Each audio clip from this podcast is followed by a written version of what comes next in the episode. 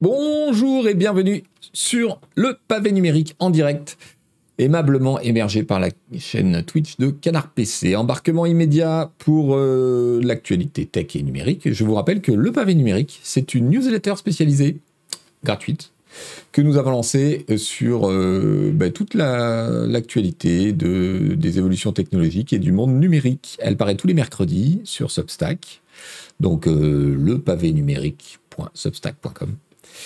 Euh, on vous propose une revue de presse sur le même thème le vendredi matin en live à 11h. Merci à tous et bienvenue au chat. Coucou à tous. On a coupé le train de la hype en deux. Ah bah désolé.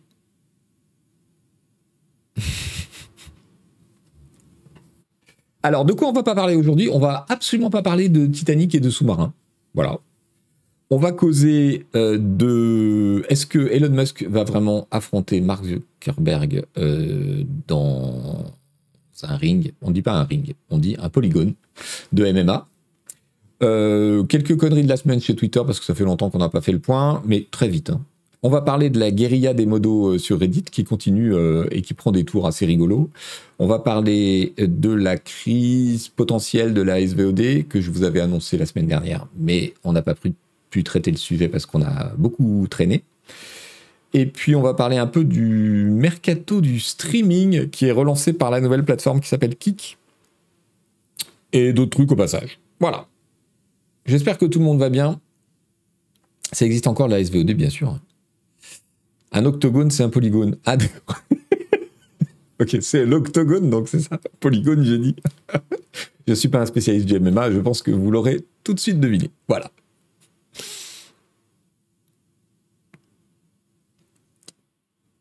Ils vont le faire au polygone à Montpellier. Foutez-vous de ma gueule. Voilà, c'est bien. Polygone, c'est comme polycule. N'importe quoi, Denis. Euh, non, mais il y avait de quoi en faire un sujet tech, hein, les histoires de sous-marins, mais bon. Voilà. Rien sur Facebook qui va bloquer les médias canadiens.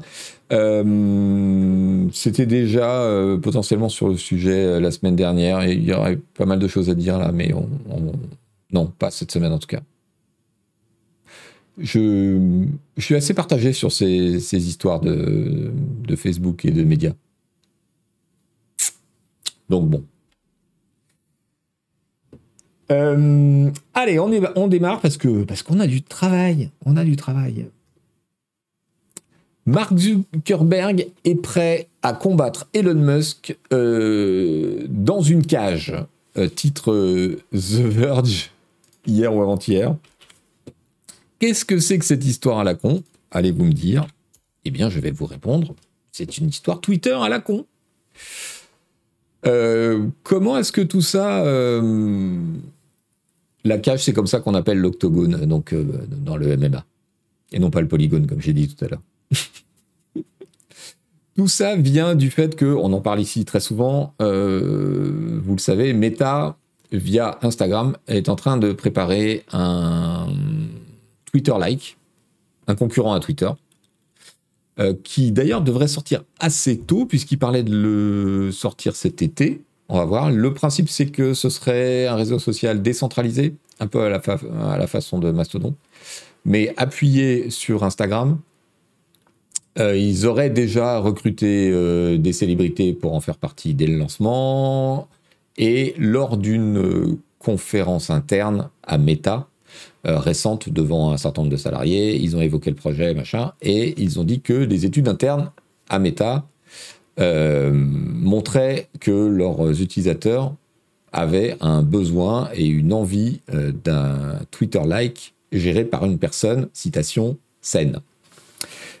Euh, ça a fuité, ça n'a pas tellement fait plaisir à Elon Musk, euh, qui euh, s'en est pris à, Mark Zuckerberg, comme il le fait assez souvent. Et donc, vous voyez le tweet en question. Elon Musk dit je, suis, je suis OK pour, pour un match en cage s'il est d'accord, lol. Et Zuckerberg a répondu sur Instagram parce qu'il faut pas déconner quand même. en gros, il a juste mis send location, je crois, ou un truc. Voilà, send me location, envoie le. Envoie-moi l'endroit et, et, je suis prêt, quoi. donc, voilà. Alors, que penser de tout ça? Il y, a, plusieurs niveaux de lecture, évidemment. le, niveau. Euh, euh, oui, je sais, Andy Chaplin qui nous dit Zuckerberg, personne saine, point d'exclamation, point d'interrogation. Euh, disons que la gestion, je crois que la citation exacte, c'était gérer de façon saine. Voilà, donc la gestion, effectivement, je ne sais plus exactement de quelle était la citation. Oui, c'est ça. L'article précise, c'est ma faute. Ils disent bien que ils voulaient un Twitter qui était euh, géré de façon saine. Euh, il y a plusieurs niveaux de lecture à cette histoire. Euh, d'abord, il faut pas, il faut, voir d'où ça vient. C'est une, comment dire, une rivalité industrielle.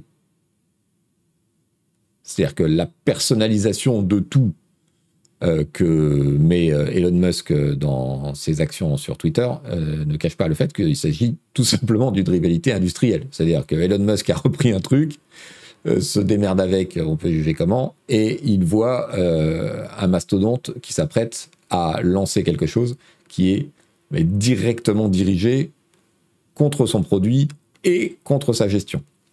D'où l'animosité. Voilà, euh, c'est pas juste du cirque derrière. Il y a des enjeux industriels et financiers qui sont importants. Et si le côté caractériel de Musk vise à tout personnaliser, euh, il faut pas oublier ça non plus.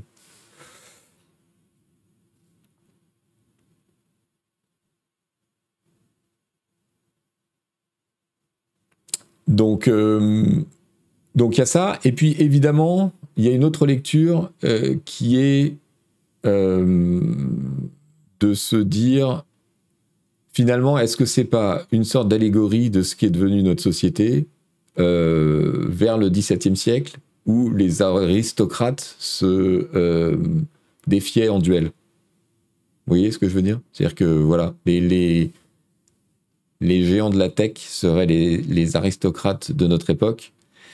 Et euh, par un jeu de mimétisme de pouvoir et de différence de situation vis-à-vis de la plèbe, euh, ils géreraient leurs histoires euh, d'honneur et qui sont en réalité des rivalités financières, de pouvoir politique, etc., via comme ça des espèces de démonstrations de duels plus ou moins plus ou moins véridiques. Ils n'ont plus de gants à se jeter à la figure, mais c'est exactement ça.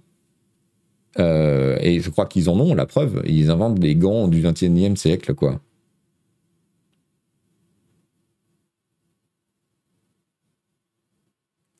Il y a Renouki qui nous dit c'est cool que ça veut dire qu'on va pouvoir leur couper les tête. Mais. Comment dire? Pas de problème, mais donnez-leur des armes. Euh, donc, euh, bon, il y a un côté profondément ridicule à tout ça. Il y a aussi un côté euh, inquiétant. Il y a un côté cirque, bien évidemment, qui est, je pense, lié maintenant de façon irrévocable à Twitter et à sa gestion par Elon Musk. Il, il a transformé ce qu'est Twitter et ce qu'il est lui-même d'ailleurs. Lui-même s'est transformé ces dix dernières années. Et euh, il, répand euh, cette, euh, cette nouvelle anima sur Twitter. Il en fait son, son porte-voix, à la fois son portrait et son porte-voix. bon. Ça dit des choses sur notre époque aussi. cela étant, je, je, me souviens d'une citation que j'ai pas eu le temps de retrouver ce matin, mais je crois que Zuckerberg pense depuis très longtemps euh, que Twitter était une idée extraordinaire et qu'elle était gérée par des abrutis. Il a une citation euh, du genre euh, un train de clown qui, a, qui est entré par hasard dans une mine d'or. donc c'est un truc de ce genre-là. Je ne l'ai pas retrouvé exactement, mais c'est quelque chose dans ce genre-là. Donc voilà, c'est une vision qu'il a depuis un certain temps de Twitter et qu'il n'a pas voulu forcément euh, affronter deux faces pendant un certain temps parce que ça n'avait pas de sens et qu'il y en a peut-être un aujourd'hui.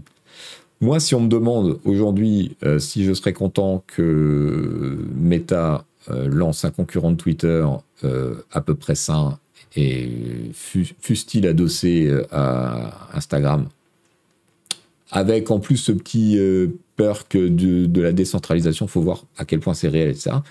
Euh, mais je dis oui, oui, oui, allez-y, allez-y. Et, faites qu'on puisse changer de plateforme facilement un jour, quoi. Salut Marlotte Bando. Euh, merci Redbeer, 41 mois d'abonnement. Un Twitter sain, vu la gueule de Facebook, j'ai du mal à y croire. Alors, euh, Facebook est une, plateforme qui a énormément de défauts que moi je ne supporte absolument pas, mais on n'a pas la même gestion euh, chez Facebook et euh, chez Twitter, il faut quand même le reconnaître. Et aujourd'hui, c'est bien la gestion qui finit par poser problème.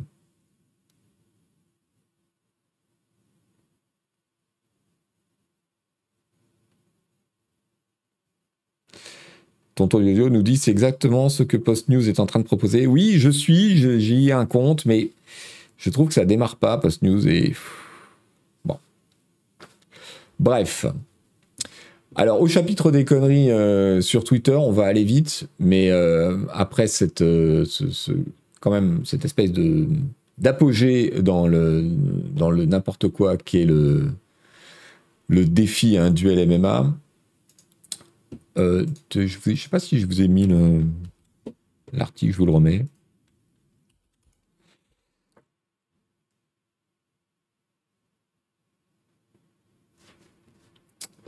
Euh, on a donc Elon Musk, Elon Musk, pardon, euh, qui explique tranquillement que désormais sur Twitter, euh, les mots cis et cisgenre sont considérés comme des insultes. Ok. C'est marrant, les règles de modération telles que Elon Musk les rend publiques, ça vise toujours la même partie de la population. Hein. Salut Cornichon MWA et bienvenue sur le chat. Et puis on a aussi euh, Twitter qui est euh, mis en demeure par euh,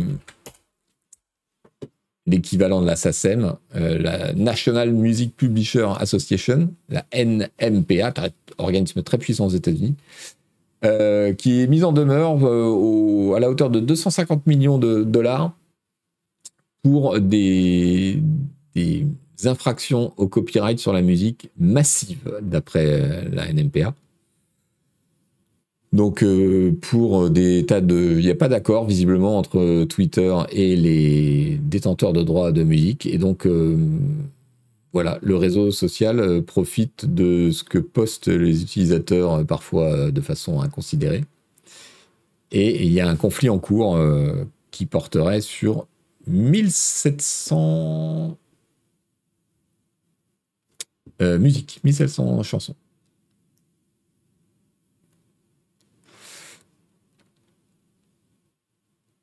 Donc il semble que la chose ait précédé l'arrivée de Musk, le problème est, précédé l'arrivée de Musk et que Musk aurait trouvé que c'était un peu cher et donc euh, a décidé de ne pas euh, de ne pas négocier. On va voir.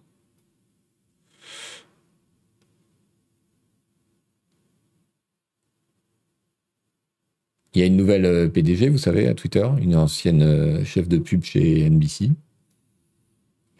Au fait, ils ont enfin payé Google pour leur utilisation de Google Cloud Compute. Oui, apparemment, ça s'est arrangé. Euh, il y avait une histoire comme quoi, effectivement, euh, Twitter avait des ardoises euh, chez Google pour l'utilisation des services cloud et que Google n'arrivait pas à joindre les responsables chez Twitter. Et donc, pour l'anecdote, il semble que les gens de chez Google qui voulaient une explication, ou en tout cas un règlement du conflit et des factures, ont été obligés de contacter des gens qui connaissaient chez, chez SpaceX pour que ça remonte chez Twitter et qu'il y ait quelqu'un qui les rappelle. C'est. Voilà. Salut Little de Montargis.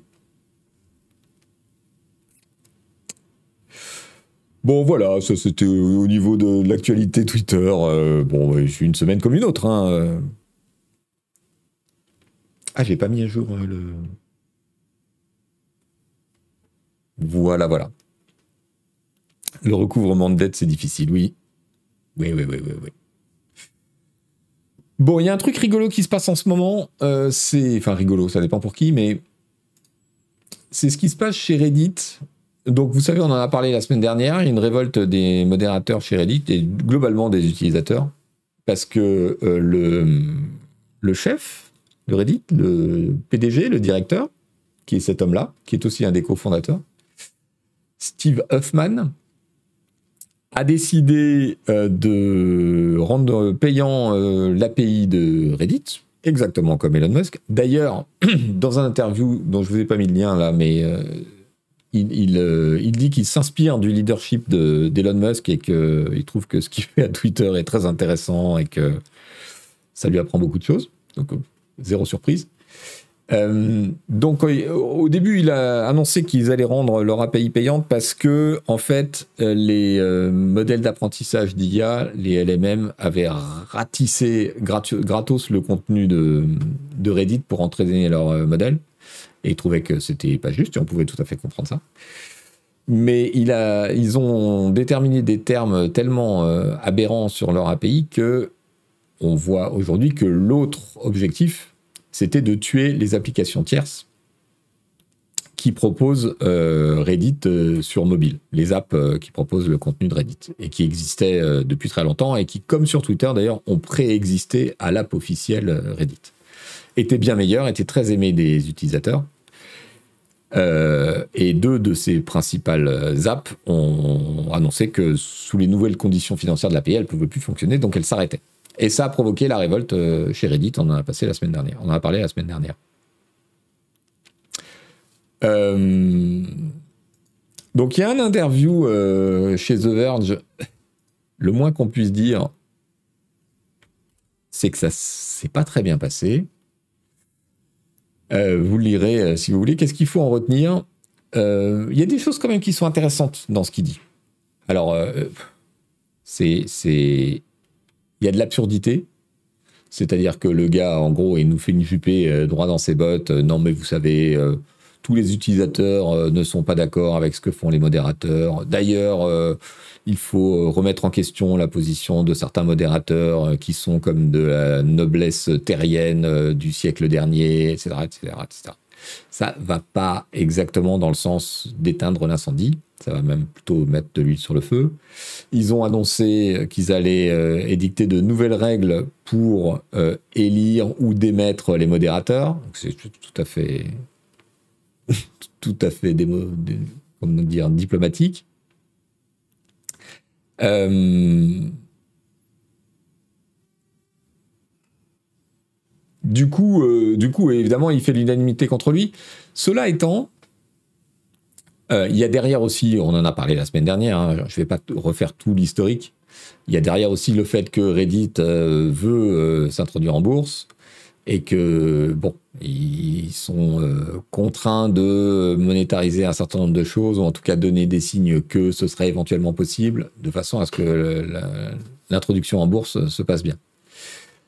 cela étant, euh, le gars dit des choses qui sont pas absurdes et ça pose des questions sur le modèle de, tous ces sites euh, ex 2.0 qui étaient basés sur euh, la construction et la création de contenu par la communauté.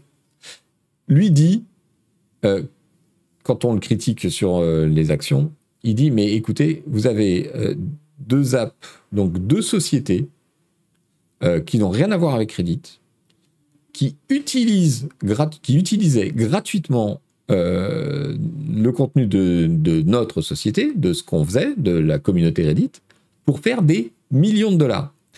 Euh, et en particulier les deux apps dont Apollo, euh, sont des entreprises extrêmement rentables qui font du pognon sur le dos de Reddit.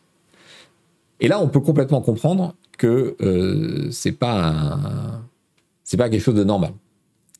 Euh, Twitter, en son temps, avait aussi fini par euh, mettre le haut là sur un certain nombre euh, d'apps, et notamment d'apps iOS, qui étaient payantes, qui étaient meilleures que l'app officielle de Twitter. Bon, bah ça, c'est tant pis pour leur gueule. et qui, d'une certaine manière, a appuyé leur business model sur l'API gratos de Twitter. moi, je peux comprendre ce discours-là. Le problème fondamental, c'est que Reddit a zéro valeur sans ses utilisateurs. Vous allez me dire, comme n'importe euh, quel euh, réseau social, c'est nous, le fait que nous sommes dans le réseau en question qui donne de la valeur au réseau. Mais en l'occurrence, c'est doublement vrai parce que la raison d'être euh, de, des réseaux, c'est la production par les utilisateurs et c'est cette production que Reddit veut monétariser euh, sans évidemment que les utilisateurs soient payés. Tous les modérateurs en question euh, sont euh, bénévoles. Et par contre, s'insurge quand quelqu'un d'autre veut monétiser à sa place.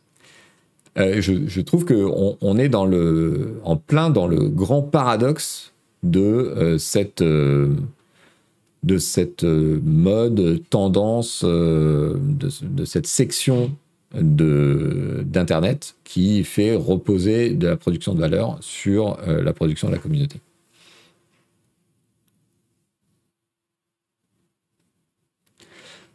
Euh, c'est la même chose sur euh, plein de services et de sites web communautaires. Hein.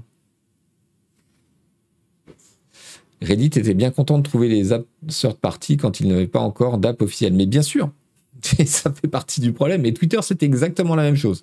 Ils ont fini par racheter une boîte qui avait fait une app tierce euh, Twitter pour en faire l'app officielle. Et ils étaient notamment sur iOS, mais à des années-lumière de la, de la qualité des apps tierces. Donc oui, oui, ça fait partie du problème.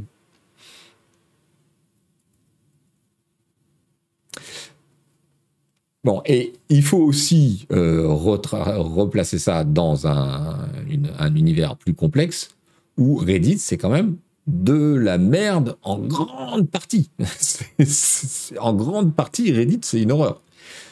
Mais au sein de cette horreur, il y a une partie qui est, euh, qui est très utile, très drôle euh, et valable et créative.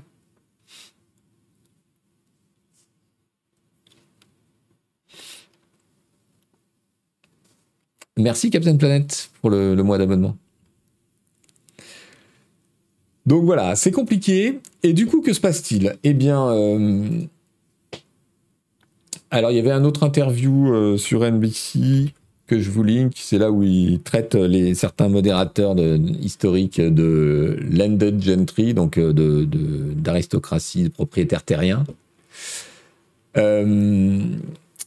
Ils ont euh, essayé de, combattre euh, le fait que les, les subreddits euh, se, ferment en disant que c'était contre les, les règles de la communauté, qu'il fallait que la communauté vote pour pouvoir fermer un subreddit. Et donc, il y a toute une sorte de guérilla qui s'est installée entre un certain nombre de modérateurs de subreddit et la direction, qui est, qui est assez drôle, faut bien dire. déjà, pas mal d'entre eux ont commencé par classer leur subreddit en euh, Not Safe for Work, donc NSFW, euh, de façon complètement artificielle, pour empêcher la, monétisation du truc. Euh, donc ça, ça a mal tourné parce que c'est contraire aux règles d'utilisation Reddit, machin. Donc les modérateurs en question ont été suspendus. Pour, montrer un peu les, dents euh, du point de vue de la direction. Euh, ils ont été réintégrés ensuite, mais ils, voilà, ils ne pouvaient pas continuer à faire ça. Qu'est-ce qu'il y a eu d'autre? Euh, Il y a eu...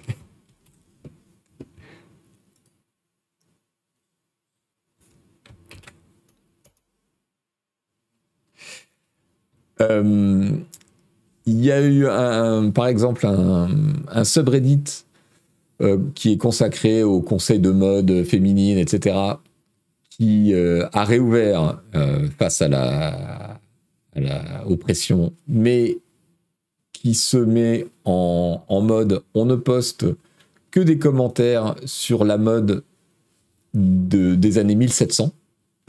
c'est complètement surréaliste, c'est extraordinaire. Donc ils, ont transformé, elles, pardon, parce que c'est beaucoup euh, des femmes en l'occurrence, elles ont transformé euh, toutes les polémiques sur la mode en polémiques sur la mode du 18e siècle. C'est juste magique.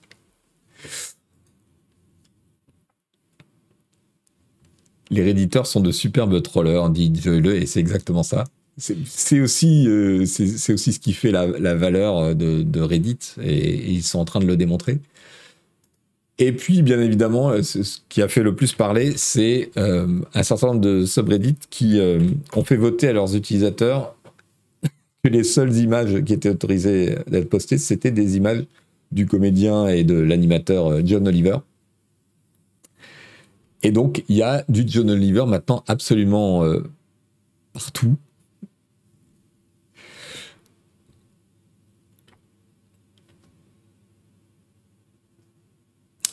Euh, donc, un certain nombre de subreddits n'ont droit qu'aux, animations GIF et aux, images de John Oliver euh, sexy, sachant que la définition, c'est que n'importe quelle image de John Oliver est considérée comme, sexy.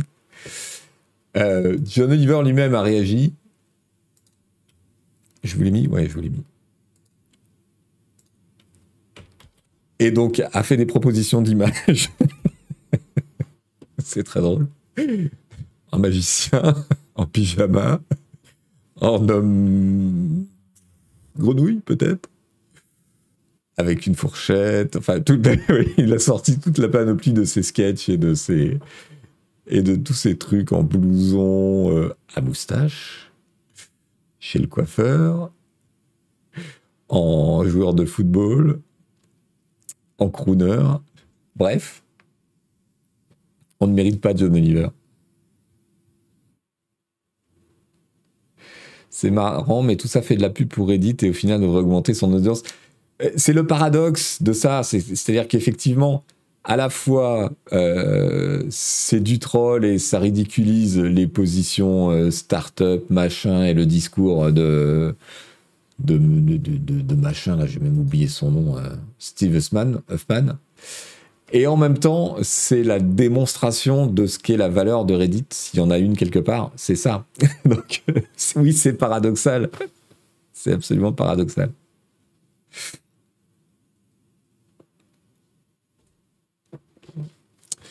John Oliver, c'est le Big Jim dont on a toujours rêvé. Ouais, alors, euh, bon, c'est aussi, le, show de John Oliver, c'est aussi euh, beaucoup, beaucoup de, publicité plus ou moins cachée pour des trucs euh, à la limite de, la combine. Bon, voilà, c'est de la télé à, l'américaine. Hein. Il y a des choses absolument hilarantes et lui-même est, très, très, très fort, mais.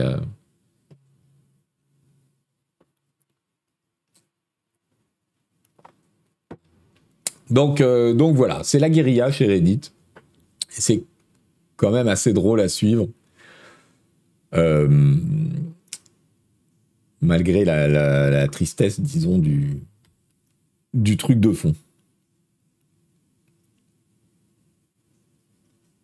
Ah non, je confonds. Oula, je me fais engueuler par le chat. John Oliver. Pas du tout. Non, bah, je confonds avec un autre. Euh,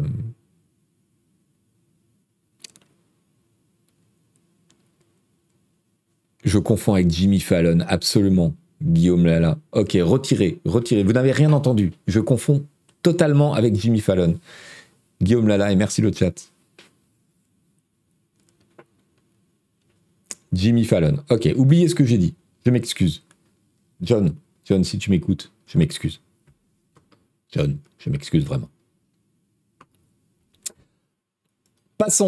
Puisqu'on parle de promo cachée, nous on va faire de la promo tout à fait euh, officielle. Quelles sont les publications de presse non-stop cette semaine? Eh, Nous avons un nouveau canard PC hardware.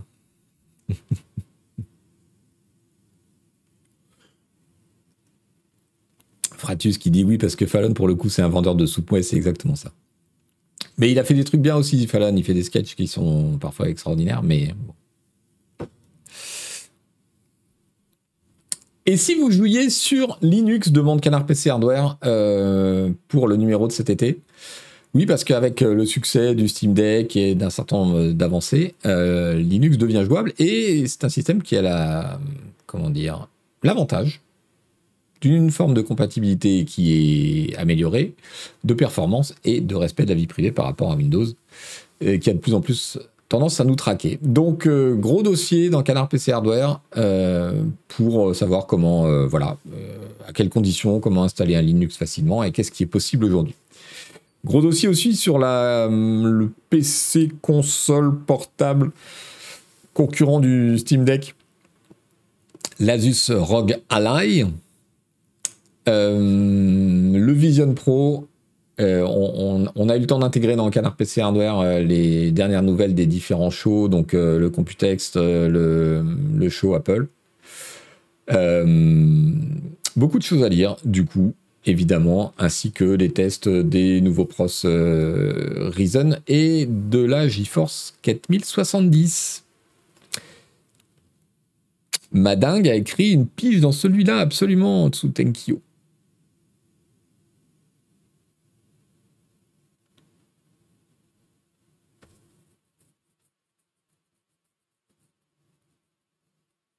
Des jeux compatibles Steam Deck sont compatibles Linux automatiquement. Euh, c'est plus compliqué que ça, mais le Steam Deck tourne sur Linux, euh, Redbeer.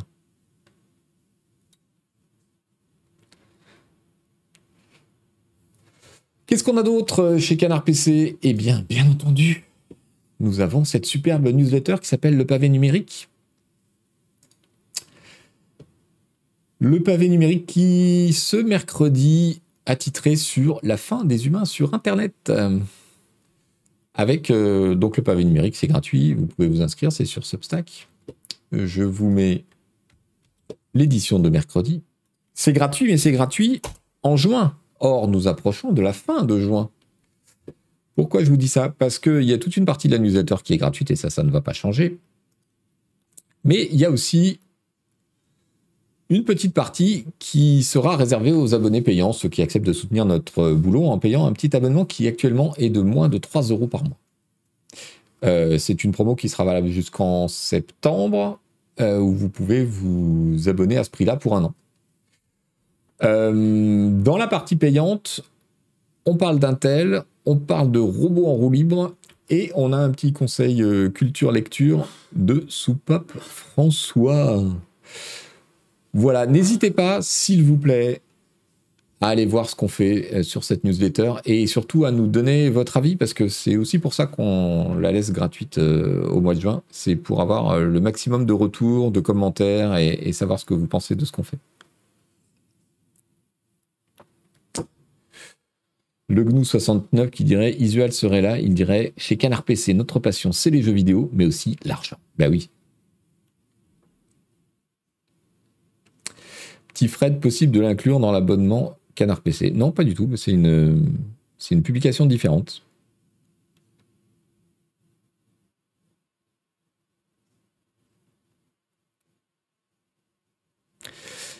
Euh, il faut arrêter d'avoir le réflexe de nous demander à chaque fois qu'on sort un nouveau truc si euh, c'est inclus dans l'abonnement qu'on a, que, vous payez déjà. Si on sortait un nouveau magazine demain, vous ne demanderiez pas si c'est inclus dans l'abonnement à Canard PC numérique.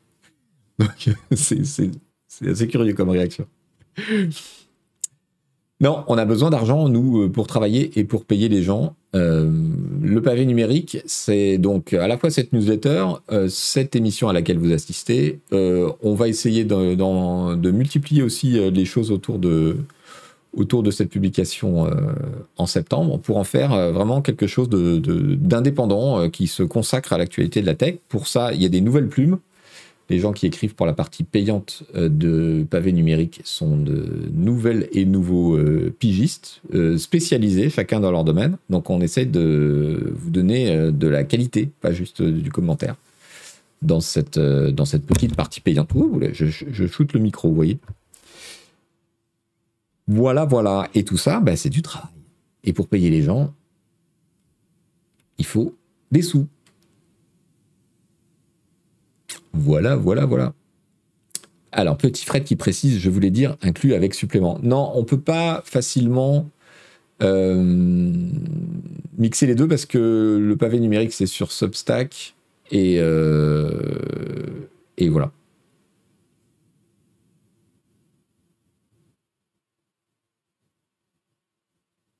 Jeff 7 Willy, si on demandait car c'est plus pratique de s'abonner une seule fois, on ne veut pas payer le même prix, mais si on veut éviter d'avoir à s'abonner plusieurs fois. Je suis joueur de jeux de société et j'aimerais pouvoir m'abonner aux hors-série jeux de société et les recevoir. Ok, je comprends mieux. oui, ben non, c'est pour l'instant c'est pas possible, non. Et c'est, euh, mais je comprends je comprends la, volonté de. C'est un peu comme euh, Elon Musk qui, qui, promet une appli euh, X qui euh, engloberait tous nos besoins. On a fait ça, c'est vrai, avec l'abo numérique de Canard PC quand on l'a relancé. Il inclut désormais les jeux de société, les, hors-séries, la partie hardware, etc.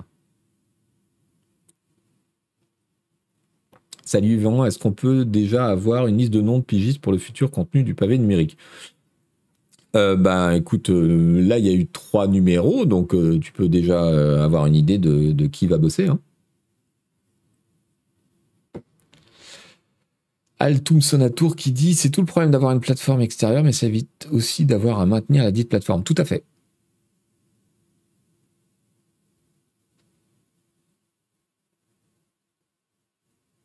Petit Fred tout de suite nous prendre pour des pinces, là franchement le respect des. Non, non, mais je dis ça, c'est pas forcément pour vous. J'ai eu la même, euh, j'ai eu les mêmes euh, réactions euh, sur Twitter, machin. Le, premier réflexe de, de, gens quand on a annoncé le truc, c'est est-ce que c'est inclus dans l'abonnement Canard PC Ben non, c'est une nouvelle publication. Voilà.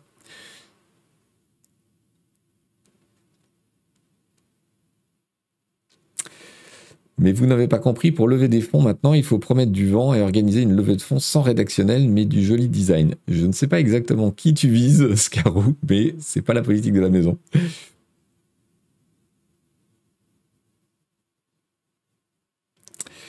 Sans vouloir lancer de polémique, c'est quand même dommage de passer par autant d'applications tierces, Twitch, Substack, pour des abos d'appoint, alors qu'un pourcentage non négligeable de l'abo part à d'autres. Je préférerais que tout mon argent aille à CPC. Alors nous, on préférait aussi, sauf que on n'est pas dans la tech. Et donc, je, comprends tout à fait hein, Damien Detch, et c'est des problématiques qu'on a euh, évidemment en interne. Quand on se pose la question de lancer un nouveau truc, euh, on le lance comment? On le lance nous-mêmes, on utilise quel outil, etc. La réalité, c'est que, par exemple, je vais vous prendre un exemple très concret. Euh, le pavé numérique, c'est le successeur transformé du cri du lapin. Le cri du lapin, c'était la newsletter de Canard PC. Euh, ça faisait trois ans qu'elle existait, elle a petit à petit évolué. C'est ce qui nous a donné l'envie de lancer le pavé numérique. Le cri du lapin, euh, gérer soi-même une newsletter, aujourd'hui, c'est strictement impossible parce que c'est la garantie que 100% de votre contenu va atterrir en spam. Donc, vous êtes obligé de passer par une plateforme de newsletter. Plateformes qui sont payantes. Donc euh, euh, le cri du lapin été hébergé sur MailChimp. Et plus vous avez d'abonnés, et le cri du lapin a eu un certain succès, donc on est monté jusqu'à 17 000 et plus euh, abonnés, plus vous payez cher à chaque envoi. Ou chaque mois. En l'occurrence, MailChimp, c'est par mois. Donc on se retrouve avec des factures de plusieurs centaines d'euros chez MailChimp. OK? Substack, zéro facture. L'envoi est gratos. On ne peut pas le gérer nous-mêmes, si on prend une plateforme, ça va nous coûter des centaines d'euros euh, rien que pour envoyer les mails. Donc Substack, c'est une bonne plateforme pour ça.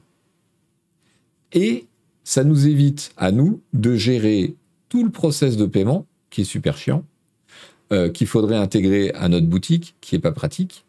Euh, ça procure un certain nombre de, process qui sont euh, déjà établis, déjà développés. Si nous, on voulait le faire nous-mêmes, ce serait un projet Internet, ce serait des mois de développement, ce serait des frais de développeur euh, à l'année parce qu'il faut toujours euh, remettre à jour un truc, il y a un truc qui marche plus, il y a une API qui déconne. Là, aujourd'hui, en ce moment, on a des problèmes avec le site web parce que l'API de Twitter ayant changé, on n'arrive plus à tweeter automatiquement. Bon, bref, il faut comprendre aussi cette logique-là. En l'occurrence, pour être tout à fait transparent, si vous payez quelque chose sur le pavé numérique, euh, Substack prend 10%, qui est très très raisonnable. Et euh, il faut ajouter les frais euh, de, comment de transactions monétaires de Stripe, donc c'est de l'ordre de 3% à peu près. Enfin, c'est plus compliqué que ça, mais ça revient à peu près à ça. Donc 87% de ce que vous payez sur le pavé numérique nous revient directement. C'est difficile de faire mieux, honnêtement. Pour Twitch, même question. Vous imaginez qu'on va lancer une plateforme d'hébergement de vidéos en direct nous-mêmes? Bien entendu que c'est pas possible. Donc on est obligé de passer par une plateforme comme ça. Et nous, on a eu la chance on va en reparler euh, dans cette émission, mais on a eu la chance d'arriver sur Twitch à une époque où il proposait euh, une répartition des revenus à 70% pour le créateur, euh, passer un certain cap qu'on a passé assez facilement. Donc aujourd'hui sur Twitch, si vous payez un abonnement, et merci d'avance, ou un Prime, 70% de la somme nous revient. C'est exactement la répartition que payent les développeurs de jeux quand ils passent sur euh, Apple ou Android, hein, ou même euh, sur Xbox euh, ou sur PlayStation. Donc c'est pas choquant, c'est logique.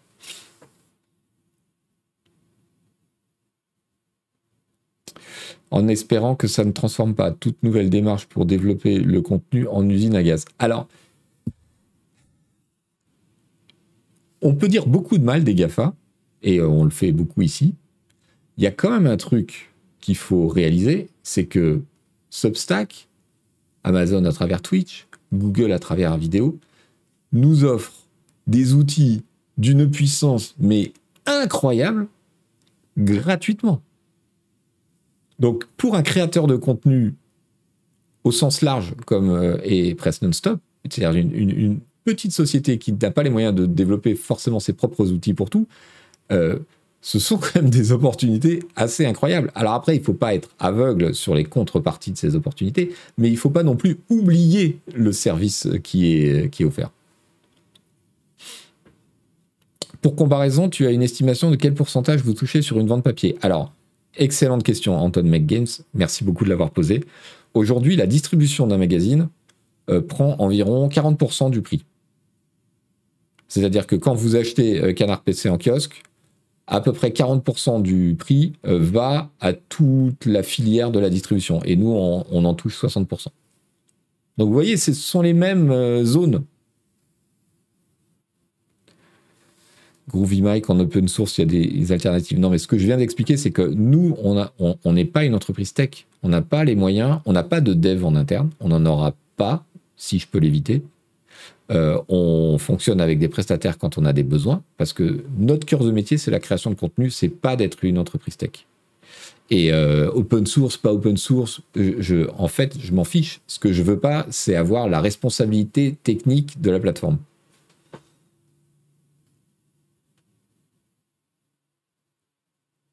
Vous comprenez? Et la production de CPC, impression, en gros, ça représente combien? Alors, les coûts du papier ayant beaucoup augmenté, euh, c'est entre, ça, dépend. Normalement, c'est autour de 1 euro de coût de fabrication le numéro. Euh, en ce moment, depuis un an, c'est beaucoup plus. Hors France, vu qu'on paye plus cher pour le magazine, j'imagine que c'est encore moins pour vous. C'est ça, oui, parce que on paye à la fois les MLP qui livrent la Belgique ou la Suisse et euh, la distribution euh, belge ou suisse. Donc oui, ça, nous rapporte moins au final. Et en plus, euh, l'inconvénient de l'export, c'est qu'on touche l'argent, mais genre six mois après. quoi. Donc voilà, sur le point, un point sur l'économie de, la création de contenu à notre modeste niveau. Et ben, ça tombe très bien parce que du coup, euh, je voulais vous parler déjà la semaine dernière et j'ai pas eu le temps parce que ça nécessite qu'on s'y penche un peu. Euh, de cet article paru sur le site euh, Vulture qui est absolument formidable. C'est une enquête, en fait, c'est très très long. Je l'ai imprimé parce que j'ai pris des notes dessus euh, pour vous en parler euh, correctement. Euh, ça fait 15 pages papier. Et donc, l'article est intitulé The Binge Purge. Le modèle de la TV par streaming est cassé. pour autant, il ne va pas s'en aller. Hollywood doit pour Hollywood, se tirer de cette situation va être un, un, spectacle d'horreur, un, film d'horreur. cet article est super intéressant sur la crise qui menace la, la SVOD, donc bah, eh bien, tous ces abonnements par streaming qu'on a, que ce soit Netflix, Prime Video, Max et Paramount et compagnie. Andy Chaplin, qui apparemment a lu l'article. Euh, il est formidable, avec beaucoup de citations euh, de gens euh, d'Hollywood, côté production, côté réalisation, côté scénariste. c'est très très bien. Et il y a des... Bon, bien sûr, c'est au cœur de notre culture numérique. Enfin, aujourd'hui, moi, ça fait partie de ma vie quotidienne de jongler entre les abonnements Netflix, Prime, Disney Plus pour les enfants, euh, un coup euh, OCS quand il y avait HBO juste pour voir la série euh, de David Simon quand elle sortait, un coup maintenant ça va être Paramount, mais pour combien de temps, etc. On peut pas gérer tous les abos en même temps, donc on les prend, on les déprend, etc. c'est très intéressant de, voir ça et de voir l'évolution de cette industrie. Et l'article a, l'intérêt, enfin moi, il m'a appris énormément de choses. Il commence par une série de citations en disant, euh, en gros, si vous téléphonez à euh, un échantillon des, showrunners, donc des, je ne sais pas s'il y a un terme en français d'ailleurs euh, pour showrunner, mais des, des directeurs de séries d'Hollywood les plus puissants, des chefs de studio, des agents ou de, ou de gens qui, bossent là-bas et vous leur demandez de décrire le business de la télévision actuellement, ils vont vous dire des choses comme, et donc là il y a une longue citations, euh, c'est vraiment la période la pire pour, euh, pour faire quoi que ce soit dans l'histoire de ce médium. Euh, c'est la période la plus sombre qui existe.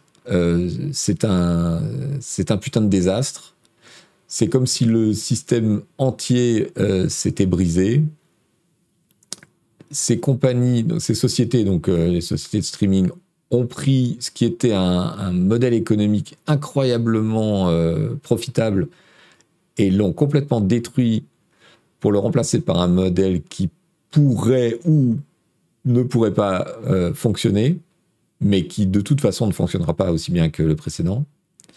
ça, c'est quelque chose qu'on connaît bien dans les médias. Ça, ça fait penser à ce qu'on a tous pensé dans la presse quand, Internet a décollé et, s'est mis à bouffer euh, tout, ce qu'il y avait autour.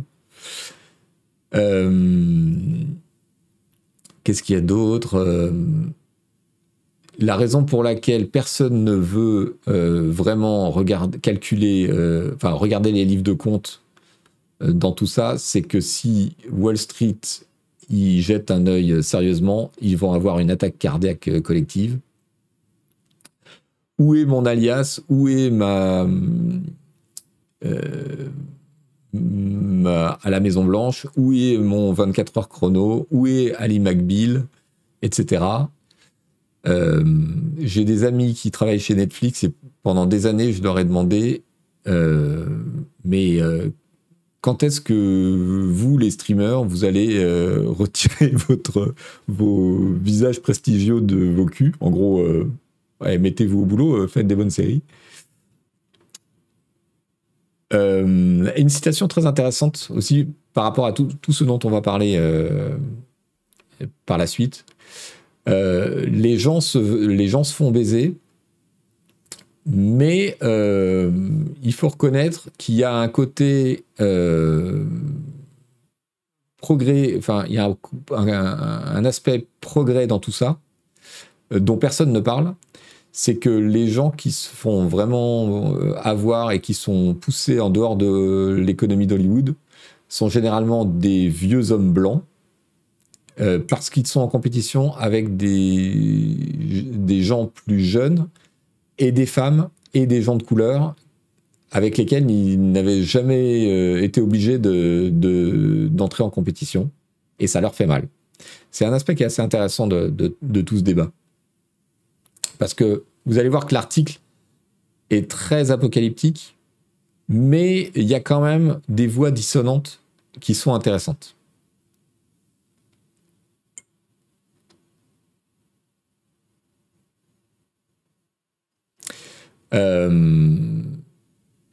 Autre truc intéressant, je pense que nous sommes peut-être dans le comment dans l'arnaque de dans la plus grosse arnaque mondiale de Ponzi qu'on ait jamais vue.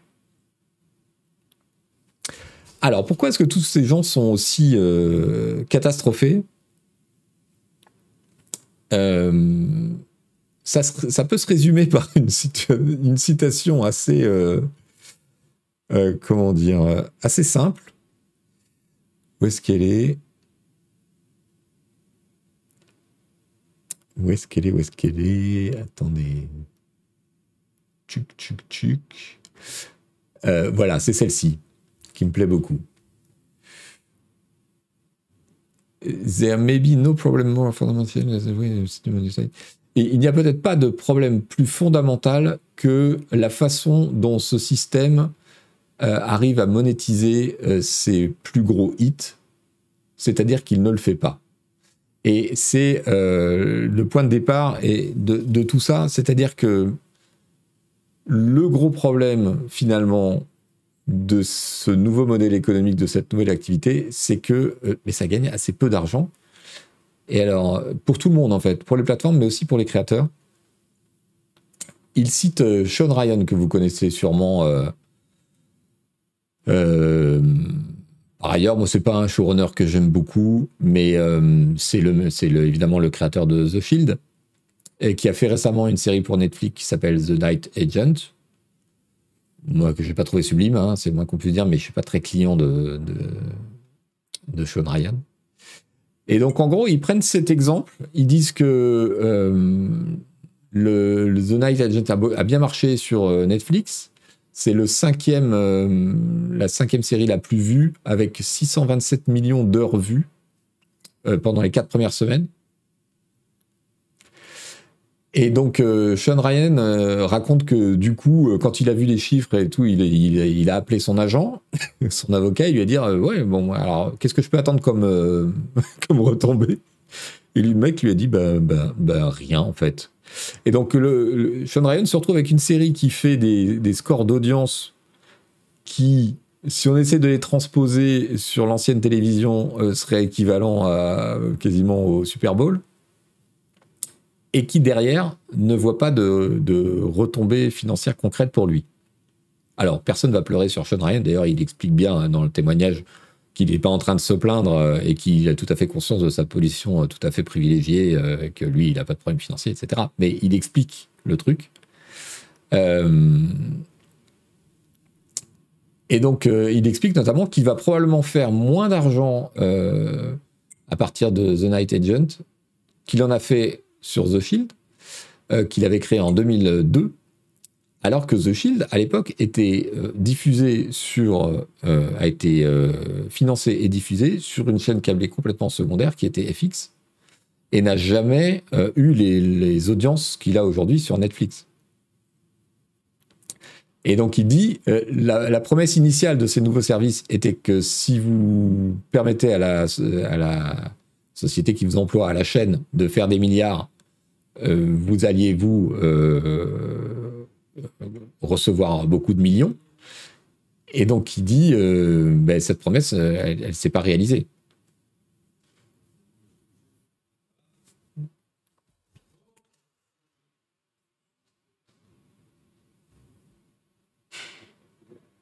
Tout ça pourquoi? Euh, Tout ça parce que... alors il y a des citations de Steven Soderbergh qui sont, assez, qui sont assez intéressantes.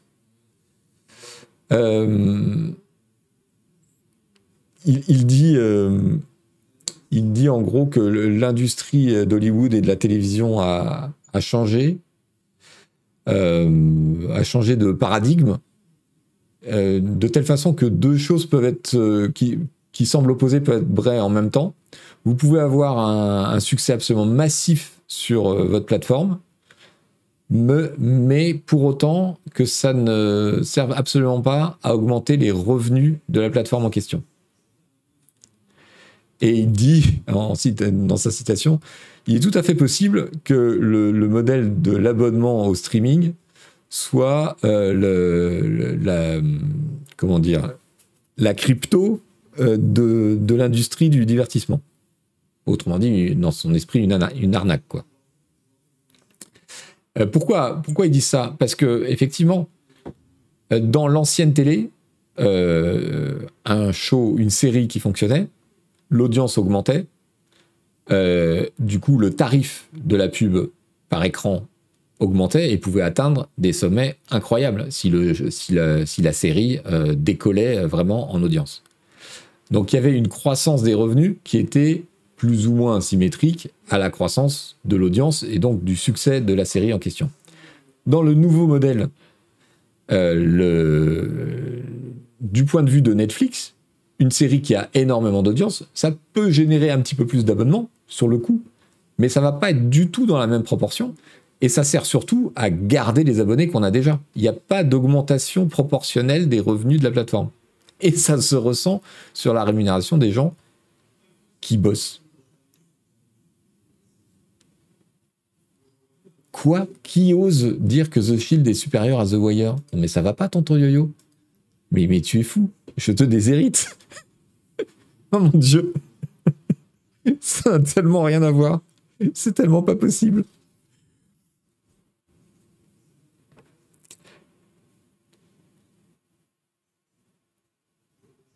Euh,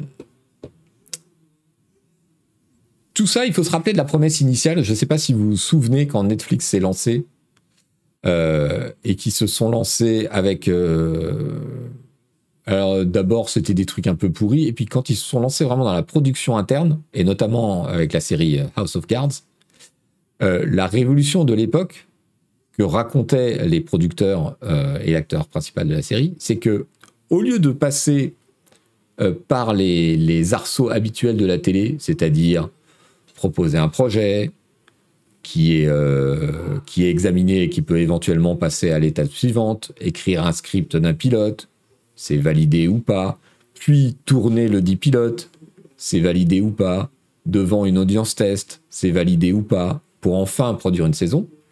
Euh, quand ils ont discuté avec Netflix à l'époque, Netflix leur a dit Ok, on le fait.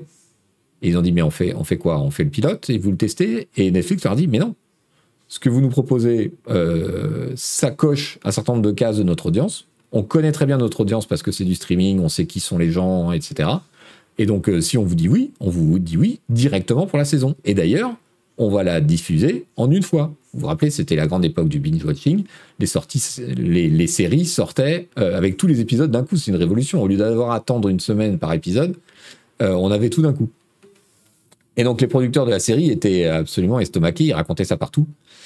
Ça a bien changé depuis. Les séries euh, ont repris la sortie une fois par semaine parce que eh, il faut étendre le temps de vision pour garder les abonnés. Et puis petit à petit, elles ont réintroduit, on en a parlé ici dans le navigateur il y a déjà quelques temps, elles ont réintroduit le principe de valider un pilote avant de valider entièrement la série. Et en fait, on s'est rendu compte enfin certains producteurs et scénaristes d'Hollywood disaient en fait c'est bien parce que plutôt que d'avoir un oui ou non sur un concept, on peut proposer des choses un petit peu plus provocantes, attirer l'attention et euh, avoir une espèce de, demi-marche où euh, la série, la, chaîne, plutôt que de dire, euh, ou la société de streaming, plutôt que de dire ah non, ça, ça me fait peur, je le prends pas, dit mais ça m'intéresse, mais ça me fait un peu peur, et si on essayait? Donc il y a eu une grosse transformation euh, au fur et à mesure euh, là-dessus.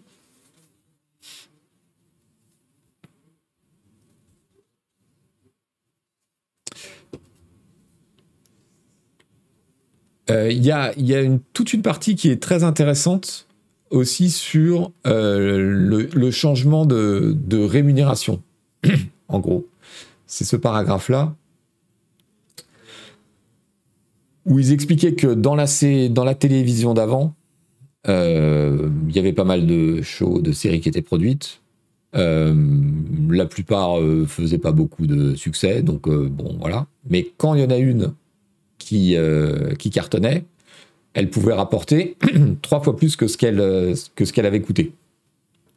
Et donc, Euh, c'est à ce moment-là que euh, les coproducteurs, euh, les scénaristes, les acteurs commençaient à toucher vraiment beaucoup d'argent. C'est quand ils étaient sur un hit. Quoi. Il, y avait, il ce côté un peu loterie. si t'es casté ou si tu lances une série qui marche super bien, tu peux devenir millionnaire assez vite. Et l'article dit de façon humoristique que c'est comme ça que les deux producteurs qui ont lancé Friends, bon bah ça fait 20 ans qu'ils ont plus pris un avion euh, commercial. Ils sont en jet privé depuis 20 ans. Euh, et ils expliquent qu'aujourd'hui, avec euh, les sociétés de streaming, plutôt que ce système-là, elles l'ont remplacé par un système où ils vont payer d'avance, ils vont parier en fait sur le succès de leur série et payer d'avance un petit peu plus que le, que le coût. Mais par contre, c'est plat. C'est-à-dire qu'il n'y aura pas d'intéressement. Ou plus exactement, un, des, un des acteurs raconte que il prévoit un bonus sur la seconde saison, un bonus sur la troisième saison, et puis euh, si jamais il y a une quatrième saison, bon bah là c'est le jackpot, c'est en millions. Sauf que de plus en plus ces plateformes, euh, elles trient les séries, elles prennent une saison et elles l'arrêtent tout de suite après.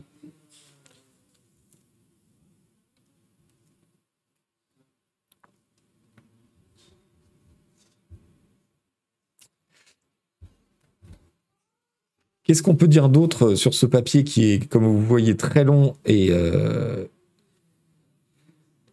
très poussé? J'ai appris des trucs sur euh, le, concept de showrunner que j'ignorais. En fait, c'est pas euh, c'est pas une, position, c'est pas une profession reconnue. Et ils expliquent que, ben en fait,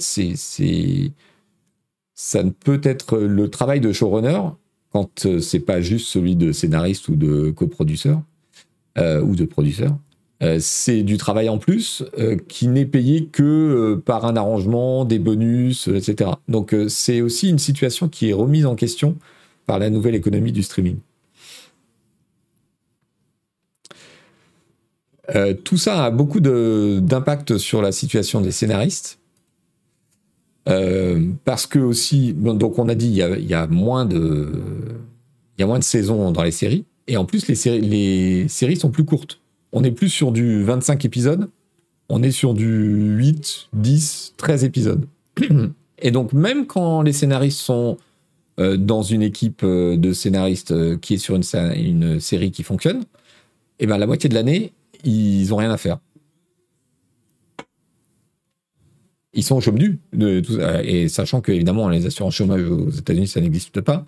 Donc il y a, pas mal de paupérisation de ce point de vue-là d'un certain nombre de scénaristes qui se retrouvent à devoir faire autre chose alors qu'avant, s'ils étaient engagés sur une série qui fonctionnait raisonnablement, ils avaient du boulot pour toute l'année. Euh, là, ils se retrouvent euh, à devoir euh, rechercher des trucs de plus en plus. Et en contrepoint, un certain nombre de gens dans l'article expliquent que euh, tout ça fonctionnait et les gens étaient bien payés dans l'ancien modèle. Pourquoi? Parce qu'il y avait ce qu'on appelle aux États-Unis la syndication, c'est-à-dire que euh, une chaîne euh, lançait une série et puis une fois qu'elle avait diffusé une fois, peut-être deux, eh ben elle la vendait en syndication à tous les autres chaînes qui bah, payaient une licence. Puis elle la revendait à nous autres pauvres Européens euh, qui acceptons de regarder la merde, euh, la lie des séries américaines à partir de 22h le soir sur nos chaînes ou euh, l'après-midi pour remplir les cases, etc. Et que tout ça cumulé faisait que les, sources multiples de revenus permettaient aussi de payer les scénaristes en royauté, en droit d'auteur, sur des reventes futures. Et donc, entre deux job euh, sur des séries, ils touchaient un peu de royauté des travaux qu'ils avaient fait euh, deux ans, cinq ans, dix ans avant. C'est plus le cas aujourd'hui. Et, aujourd'hui, il y a pas mal de témoignages dans l'article qui disent que euh, être un staff writer, c'est-à-dire un scénariste, enfin un membre d'une équipe de scénaristes dans, une série télé, il y a une équipe de scénaristes qui bosse sur les épisodes. C'est pas c'est pas une ou deux personnes, c'est parfois deux, quatre, six, huit personnes. que c'est un job qui, qui, craint actuellement parce que les gens ont du mal à en vivre, ont du mal à avoir du travail régulièrement et ont de plus en plus de mal à monter en compétences aussi.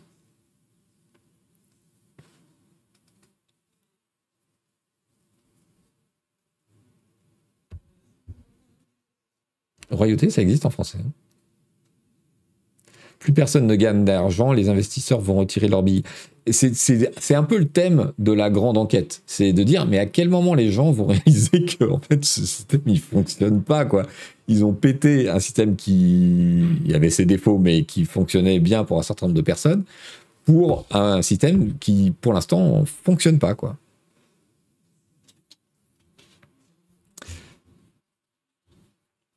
Euh, qu'est-ce que j'ai d'autre? Euh, Il y avait, oui, dans le, dans le genre nostalgie, euh, et ça m'a frappé parce que c'est aussi l'impression que j'ai eue, c'est qu'il y avait au tout début, je vous ai raconté cette histoire de Netflix, Out of Cards, etc. ça a été un peu... Il y a eu une espèce d'âge d'or où on s'est imaginé que ça allait ressembler au Hollywood des années 70, quand la jeune garde des réalisateurs, c'est-à-dire euh, les Spielberg, les Coppola, etc., ont obtenu des droits et des libertés auprès des grands studios d'Hollywood qui ont régénéré le film américain, alors qu'auparavant, euh, bah, les réalisateurs, ils étaient salariés des studios, ils devaient faire X films par an, on leur demandait de juste de savoir poser la caméra à un endroit et de faire ce qu'on leur demandait. Donc il y a eu un renouvellement créatif du cinéma américain à partir des années 70 avec ce qu'on a appelé le nouveau Hollywood. Et tout le monde a cru que il y avait un mouvement de ce genre-là qui allait se dégager pour euh, les séries. Et visiblement, c'est pas le cas. Il y a même potentiellement un espèce de retour en arrière qui est en train de se faire.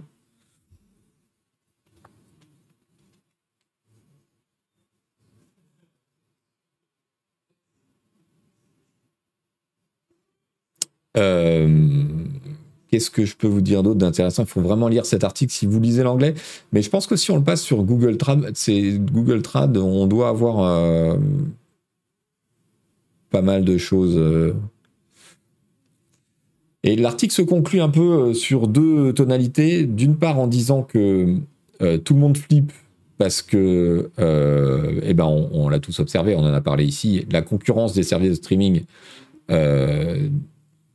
réduit la part de chacun et on voit bien que les spectateurs, bah, ils n'ont pas euh, des milliers des cents à dépenser dans 15, dans 15 abonnements. Euh, et et qu'est-ce que je voulais dire? Oui, donc il y, a, une inquiétude de ce point de vue-là. C'est-à-dire que tout le monde pense qu'il va y avoir euh, une consolidation et que bon, les offres toutes les offres qui coexistent actuellement vont se réduire à 2, 3, 4 et que donc les studios sont de plus en plus prudents parce que euh, ils ont tout ça en tête et que peut-être un certain nombre de projets vont être, euh, vont être abandonnés. Euh, et que donc on, reviendrait à des choses un peu plus classiques, entre guillemets, pourquoi tout ça est intéressant Non seulement pour la SVOD, mais euh, il y, a une réflexion, et je veux dire plus, plus exactement, une vigilance à avoir par rapport à ça, parce que ce qu'on voit là sous nos yeux sur la SVOD, elle est peut-être transposable sur les modèles économiques du jeu vidéo. Ça fait des années maintenant qu'on est passé, euh, que les éditeurs euh, sont passés un modèle qui est finalement très proche de l'abonnement, qui est celui du jeu comme un service, Game as Service, c'est-à-dire des jeux qui sortent. Et on demande ensuite, on espère ensuite continuer euh, l'implication du joueur en lui vendant des DLC, des passes annuelles pour avoir les nouveaux trucs sortis, etc. Plus euh, évidemment le succès du Game Pass euh, de Microsoft. Et tôt ou tard, va se poser la question du modèle économique des studios de développement de jeux dans ce nouvel univers. Comment est-ce qu'ils vont être rémunérés si le système de l'abonnement euh, s'impose? Euh, Aujourd'hui, euh, on est plutôt dans le lancement de Netflix, c'est-à-dire que pour plein de studios, le fait qu'il y ait le service d'abonnement de Microsoft, qu'il y ait le service d'abonnement PlayStation, c'est des revenus en plus en fait. Ils font leur jeu euh, dans leur coin euh, comme ils le faisaient avant, mais ils ont des guichets supplémentaires où aller toquer en disant euh, ah bah tiens file-moi 50 000, 100 000, 200 000, 500 000 dollars et t'auras l'exclu pour ton truc. Ça, ça colmate leur budget de développement. Mais on peut très bien imaginer que si ces systèmes s'installent, on va avoir une forte pression de ces plateformes à, par exemple, rémunérer euh, les studios de développement à l'audience, ou plutôt à l'heure jouée de leur jeu. C'est-à-dire que Microsoft, qui dépense des milliers des cents pour euh, envoyer du contenu dans son abonnement, au bout d'un moment pourrait se retourner auprès des studios en disant Bah oui, mais euh, on oublie le fixe qu'on vous avait promis il y a quelques années et on se met d'accord sur bah, si on met votre jeu dans le Game Pass, ou euh, dans le PlayStation euh, Game Plus, je sais pas quoi. Euh, on vous file un petit fixe et puis ensuite votre rémunération sera proportionnelle au succès de votre jeu au sein de notre abonnement. Et ça, c'est évidemment un énorme danger. Il y a une autre question qui se pose, c'est, mais alors plus spécifiquement pour la, la SVOD, c'est la compatibilité avec le droit d'auteur européen et plus exactement français. En France, le droit d'auteur euh, indique explicitement que la rémunération de l'auteur doit être proportionnelle à l'audience, au succès de son œuvre. Euh, donc euh, voilà, comment est-ce que comment est-ce qu'il s'arrange aujourd'hui avec les contrats de Netflix Je ne sais pas. comment demain, si ce sont toutes ces plateformes qui ont le, le monopole, ça va se passer? Est-ce qu'il ne va pas y avoir une une forte pression des négociations très tendues pour savoir comment est-ce qu'on mesure euh, la, part de rémunération, le pourcentage de rémunération des auteurs euh, par rapport aux audiences dans ces plateformes, et d'ailleurs comment on les connaît, ces audiences, puisqu'elles sont très fermées, etc., etc. Donc voilà pourquoi je vous recommande une fois de plus de lire ce très très long article il pose plein d'intéressantes questions. Et, moi, il m'a appris énormément sur l'état de l'industrie de, la télévision, disons, pour faire simple. De tas de choses que je ne connaissais pas, alors que pourtant, c'est un sujet qui m'intéresse. Euh, quelle heure est-il? Il est 12h30. Euh, alors, quelques nouvelles rapides, puisque on parle de streaming. Euh, Twitch. Ça devient incompréhensible ce que, ce que fait Twitch, honnêtement. Là, après l'avoir supprimé, ils réintroduisent le, système, le contrat 70-30 auprès des créateurs de contenu. Bon, ils l'ont supprimé euh, il y a un an ou deux. Euh, tout le monde était à 50-50, sauf ceux qui l'avaient obtenu avant, et Dieu merci, Canard PC était dans ce cas-là. là, ils le réintroduisent jusqu'à un certain revenu par an à des conditions qui étaient déjà les conditions euh, qui étaient celles euh, quand nous on s'est lancé, euh, qui sont pas si simples à obtenir puisqu'il faut 350 abonnements en continu pendant trois mois d'affilée. Mais 350 vrais abonnements, c'est-à-dire pas des abonnements qui ont été donnés par les viewers et, et pas des primes. donc pour tous les créateurs de contenu qui s'étaient retournés euh, vers les plateformes euh, genre euh, Utip, Patreon, etc., pour avoir un complément de revenus sans être obligé de reverser 50% de, chaque abonnement pris à Twitch, bah, c'est une mauvaise surprise, c'est un cas de conscience parce que du coup, une part des abonnés qui passent par cette plateforme ne compte pas pour Twitch dans le fait d'atteindre ces créneaux afin de passer au 70-30. Donc ça va encore obliger tous les créateurs à reconsidérer, à se reconfigurer. Euh, Twitch déconne, à mon avis, euh, depuis quelques années parce qu'ils changent les règles tous les un an, tous les deux ans. Et, c'est pas. Euh, quand on est créateur de contenu, on a besoin de stabilité et de, pouvoir prédire ce qui va se passer. là, alors, c'est bien en soi de remettre le 70-30, mais ce qui est ce qui est pénible, c'est que les règles changent tous les deux ans. Ça sert même à rien de parler des décisions de Twitch, elles changent au gré du vent, dit Naiden. Oui, c'est un peu le problème. C'est un peu de problème. Alors pourquoi est-ce qu'on a toute cette effervescence? C'est aussi peut-être sous les coups de boutoir. je ne sais pas si je vous ai donné le, le lien. Je vous le mets sous les coups de boutoir de la petite plateforme concurrente qui monte. On en a parlé la semaine dernière. Euh, Twitch a un nouveau concurrent, ou en tout cas wannabe concurrent qui s'appelle Kik, euh, qui est une plateforme qui est entièrement financée par l'industrie euh, des jeux en ligne, qui ont été exclus de Twitch en octobre dernier, donc qui lance une plateforme concurrente où ils ont commencé par accueillir tous les gens qui avaient été bannis de Twitch, et puis tous ceux qui voulaient faire des streams sur les jeux d'argent. Les deux populations se recoupent assez largement. sauf que quand on est banni de Twitch, en général, c'est qu'il y a une raison. Bref. Donc euh, sur Kik, euh, aujourd'hui, on voit essentiellement euh, du jeu d'argent, des shows dans des baignoires et de la discussion. Ouais, vous voyez le genre de contenu. Mais ils auront lancé un truc qu'on croyait mort, c'est-à-dire le mercato des streamers. Et donc, Kik a l'air de faire exactement la même erreur qu'a fait Mixer il y a longtemps quand il a voulu concurrencer Twitch avant d'abandonner euh, et de fermer la plateforme tout simplement. C'est-à-dire qu'ils payent des sommes ahurissantes pour euh, recruter des streamers en exclusivité, c'est-à-dire pour euh, des gens qui sont sur Twitch et les signer en exclusivité sur Kik.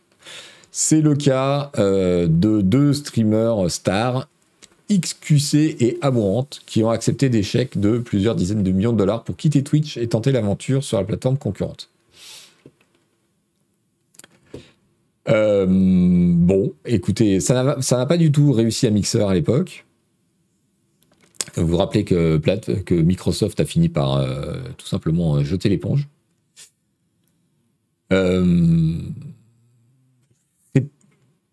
Je, je, voilà. Kik, le, son gros argument, outre les jeux d'argent, c'est de dire on, ne prend que 5% des revenus contre, donc, on, l'a vu, 50 ou 30 euh, chez Twitch.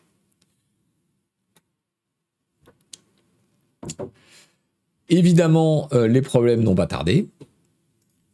Comme je vous disais, euh, le, principal argument de Kik, c'est de dire bah, vous pourrez faire chez nous ce qui est interdit chez Twitch. Donc le gars XQC, à peine débarqué sur Kik, euh, il se retrouve avec un ban sur sa chaîne. Pourquoi? Bah Parce qu'il a streamé un film, euh, tout simplement. Voilà. Voilà, The Dark Knight, il s'est dit que ce serait une bonne idée de le streamer sur sa chaîne.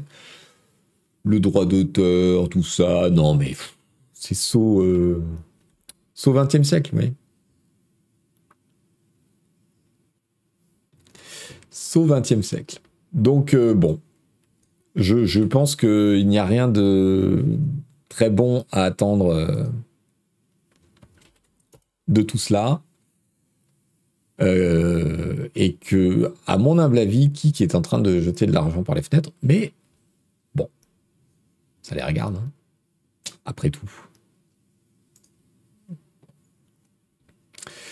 Euh, des petites nouvelles aussi, rapidos, avant d'aborder les bonbons et de clore ce stream. Euh, on a des premières études euh, sur le fait aux États-Unis que Netflix ait commencé à chasser les, abonnements, enfin le, partage d'abonnements. Vous savez qu'ils ont mis en place depuis quelques semaines maintenant euh, un renforcement de la surveillance et que l'abonnement Netflix est l'abonnement du foyer, que vous ne pouvez pas partager un compte Netflix entre deux foyers différents.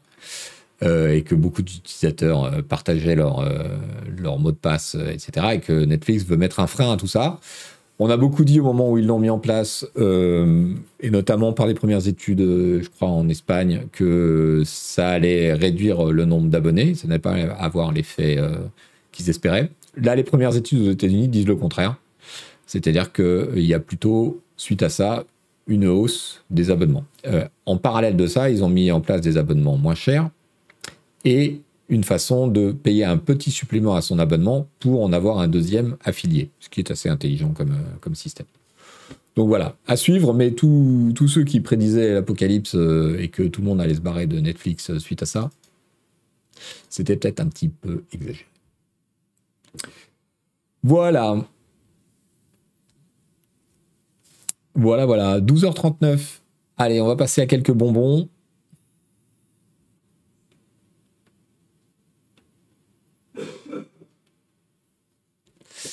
Qu'est-ce que j'ai pour vous?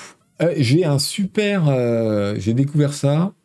Euh, c'est pas votre bonbon habituel, mais. Un super article de CNN sur les photographes spécialisés dans les tournois d'échecs. Et en particulier une d'entre elles, qui est une ancienne maître d'échecs, donc qui connaît bien le jeu. Et c'est assez frappant. Elle s'appelle Maria Emelianova. Euh, ce sont ces photos que vous voyez là. Euh, c'est assez frappant euh, de. C'est assez intrigant en fait le métier de photographe dans les tournois d'effets puisque c'est évidemment très statique et donc tout se concentre sur les expressions de visage, etc. ça m'a beaucoup intéressé. Donc là, on a un peu d'énervement, c'est un peu plus dynamique que d'habitude. L'énervement et la fatigue de l'autre. C'est elle, Emelianova, euh, ancienne joueuse d'échecs, euh, classée maître et qui est devenue euh, photographe spécialisée. On voit la concentration des regards. Du coup, c'est une photographie qui est très très humaine. La fatigue aussi, la fatigue mentale. les, différences d'attitude, les, positions physiques, et elle explique que euh, elle a aussi euh, sa double casquette, ancienne joueuse d'échecs euh, à niveau élevé et photographe. Parfois entre en, contradiction parce qu'elle se retrouve à un moment où elle voudrait photographier, mais l'ancienne joueuse d'échecs qu'elle est, c'est que sa présence et le clic de l'appareil, même s'il est à peine audible ou s'il est juste pressenti, euh, vont gêner le joueur euh, au moment où elle voudrait prendre la photo qu'elle a. Elle est obligée d'attendre soit que le joueur joue la pièce et donc euh, la prise de la photo se fasse en même temps qu'un autre bruit, soit que la partie soit suffisamment avancée pour que son intervention ne soit pas une distraction trop importante. Enfin, c'est un article assez intéressant.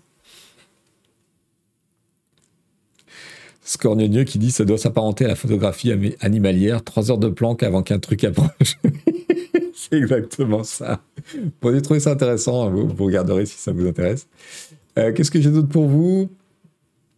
Ah, une, petite... Euh, alors, c'est un gif fait à partir des photos. Euh, c'est... c'est la surface d'une comète.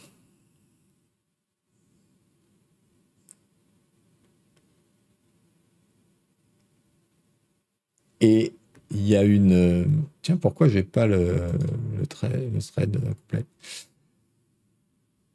Voilà, la comète en question euh, a été capturée par la sonde Rosetta. Et c'est la 60P Churyumov-Gaza. Et il y, a une, amusante photo qui la met en, en, en, relation euh, avec Los Angeles. Voilà, juste pour avoir une idée de la taille. Donc il y a beaucoup, beaucoup d'autres photos. Hein. Euh, la mission ESA, elle a mis toutes ces photos en ligne si ça vous intéresse. Euh, je vous les mets aussi. Rosetta. Un gros, gros caillou, ouais. Mais euh, ouais, j'ai trouvé le, GIF avec les captures assez frappant. Photographier, un joueur d'échecs, c'est aussi palpitant que de photographier un léopard des neiges. C'est palpitant au moment où tu as la bonne photo, quoi. Mais il faut payer pendant. faut payer en heures pour l'avoir. Allez, une petite dernière qui m'a été suggérée ce matin même euh, sur Twitter. C'est dans un.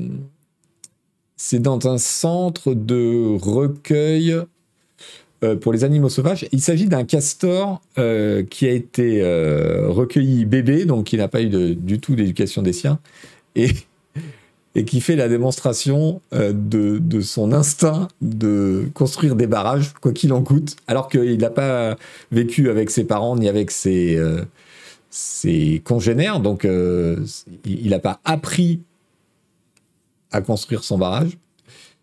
Mais il n'y a rien à faire, c'est l'activité dont il a envie. Donc je précise, hein, c'est pas un castor qui a été transformé en animal familier chez des particuliers, c'est euh, un centre de recueil et de réhabilitation euh, des, animaux sauvages euh, blessés, abandonnés, etc. C'est rigolo, non?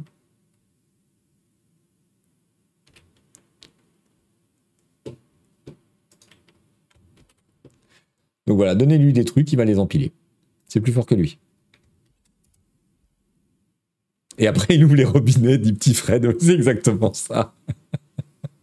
Mais c'est gros, hein. Je pensais pas que c'était aussi gros un castor, en fait. Je suis nul en castor. Voilà, mes amis. Je suis presque à l'heure.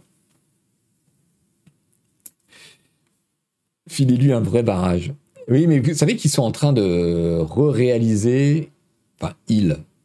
Je sais pas comment on peut dire. On est en train, nous, l'humanité, de re-réaliser à quel point l'action des castors, qui ont été euh, quasiment exterminés en, aux États-Unis notamment, où ils étaient chassés pour leur fourrure, euh, l'action incroyable sur l'environnement, euh, le, la ressource en eau, etc. Enfin, il y, a des heures à passer à, raconter ça et à quel point un barrage, l'action des castors sur une zone est plus efficace qu'un barrage euh, artificiel pour tout un tas de raisons euh, très, euh, très importantes dans les détails et assez surprenantes.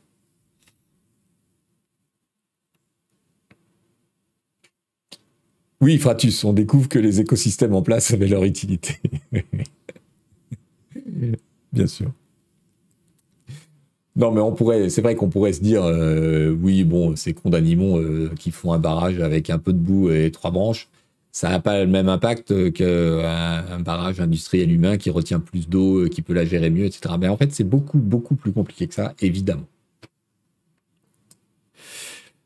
Voilà, voilà. Bon, Merci à tous d'avoir été là, merci d'avoir suivi. Euh, je vous rappelle que, eh bien, vous pouvez prendre un abonnement Twitch pour soutenir la chaîne Canard PC si vous nous regardez en replay ou en podcast. Venez nous voir une fois de temps en temps euh, en direct. Et que on vous attend aussi et surtout euh, sur la déclinaison newsletter de cette émission, ou plus exactement cette émission d'actualité, de, revue de presse de la tech et du numérique en live euh, le vendredi matin à 11h est une déclinaison de notre nouvelle publication, Le pavé numérique, qui est une newsletter paraissant le mercredi sur Substack. Voilà, merci beaucoup, bon appétit à tous. Euh, amusez-vous bien, bon week-end. Euh, si vous avez des enfants qui sont en vacances, bon courage. et puis on se revoit ben, très bientôt, ma foi. Genre la semaine prochaine, vendredi, à 11h. Ciao, ciao, et à très bientôt.